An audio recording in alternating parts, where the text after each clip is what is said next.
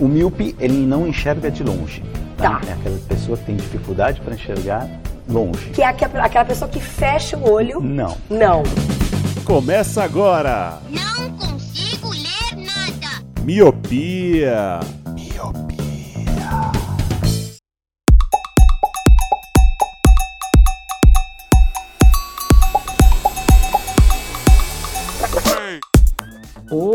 Olá, querido Miope! Seja muito bem-vindo e muito bem-vinda a mais um podcast Miopia. Fique à vontade, limpe as suas lentes e ajeite seus fones, pois eu estou só começando. Eu sou a Brenda Dantas e hoje é o dia do nosso décimo Drops. Como vocês sabem, Drops é dia de liberdade por aqui, a gente fala e faz o que quer, sem limites para sonhar e muito menos limites para ser feliz.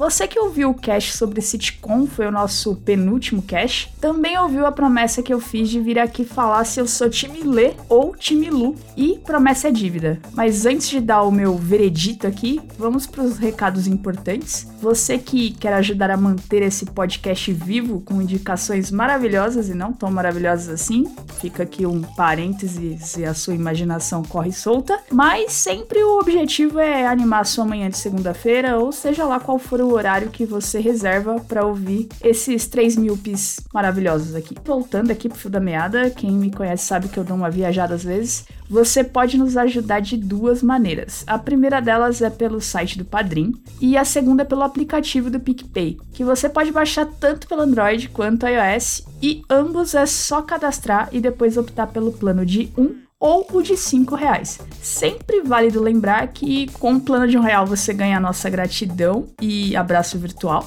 E com o plano de 5 reais, além da nossa gratidão e também do nosso abraço virtual, você pode participar do nosso grupo de padrinhos e madrinhas do Miopia lá no Telegram. Que eu ando meio em falta, meio sumida, mas às vésperas de um casamento, acho que eu sou perdoada por isso, né? Além da ajuda financeira, você também nos ajuda imensamente seguindo e compartilhando nossas redes sociais, que é podcastmiopia, tanto no Twitter quanto no Instagram. Recados devidamente passados, vamos para a minha singela opinião. A opinião feminina que é o que vale aqui, eu acho. Não sei. Pois muito que bem, como eu disse no cast que dissertamos sobre sitcoms, o Lu defendeu ferrenhamente, como o Leandro costuma falar, a série The Office, extremamente criticada pelo Leandrinho, que por sua vez defendeu Community, série da Netflix, que o senhor Luciano Jorge disse não gostar. Como prometido, ano de eleição, ano de promessas, mas ao contrário de alguns engravatados por aí, eu prometo e eu faço, eu estou aqui.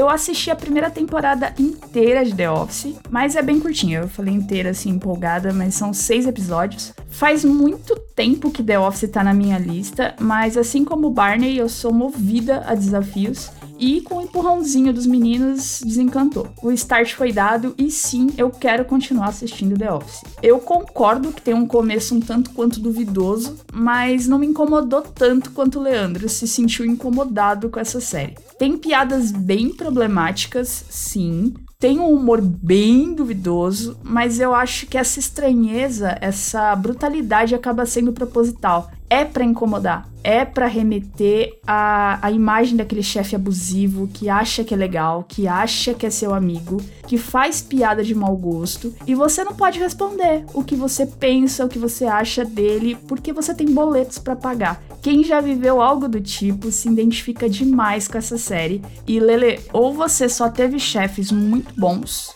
ou doeu lembrar do chefe escroto que um dia você teve. Um dos dois. Ao meu ver, eu resumo The Office como uma sequência de vergonhas alheias. É o máximo do quanta humilhação a gente precisa passar em troca de ter as contas pagas, saca?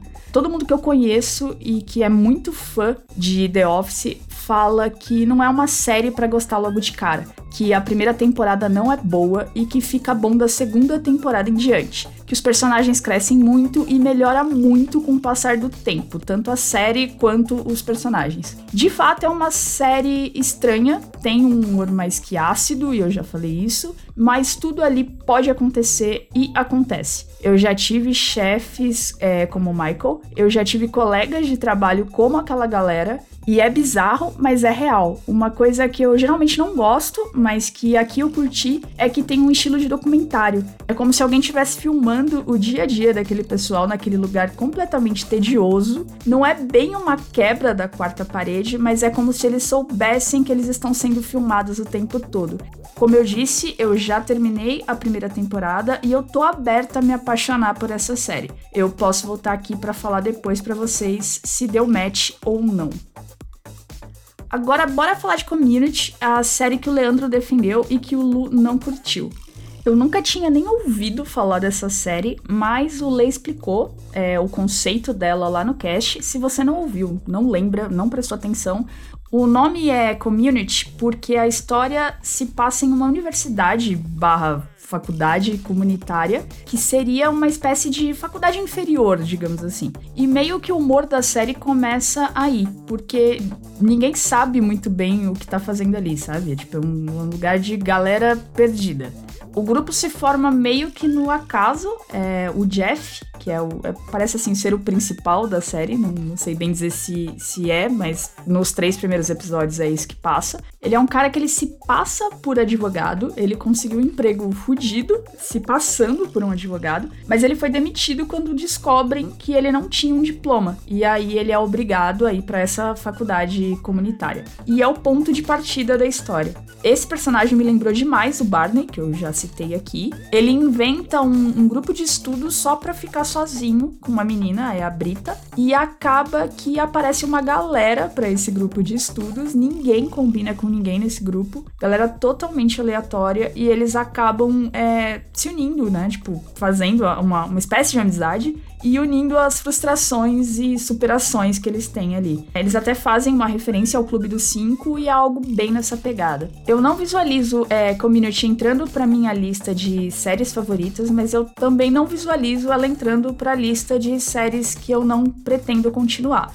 É, eu fiquei, na verdade, sem entender o porquê que o Lu não curtiu essa série, já que acaba bebendo da mesma fonte de The Office, no sentido de ter esse humor um pouco mais ácido, e tem uma estética que lembra séries que eu sei que o Lu gosta. Fica aí o questionamento. No geral, é, The Office me pegou mais. A ideia era terminar a primeira temporada de Community também, mas por falta de tempo, a análise foi com base em três episódios que é o que eu geralmente dou de chance para séries novas. É, eu até comentei isso no, no último cast. Quando eu, eu vou para uma série no escuro, eu dou a chance de três episódios. Se me pegou ali, eu continuo. Se ali eu já vi que não rola, deixa quieto, não, não sigo. E eu li em algum lugar que a série muda bastante depois do terceiro episódio. E aí complica um pouco a minha avaliação aqui, mas enfim, é o que temos para hoje. O saldo até o momento é de que eu gostei das duas séries pretendo continuar assistindo as duas e posso dar um veredito completão aqui quando eu concluir de fato as duas.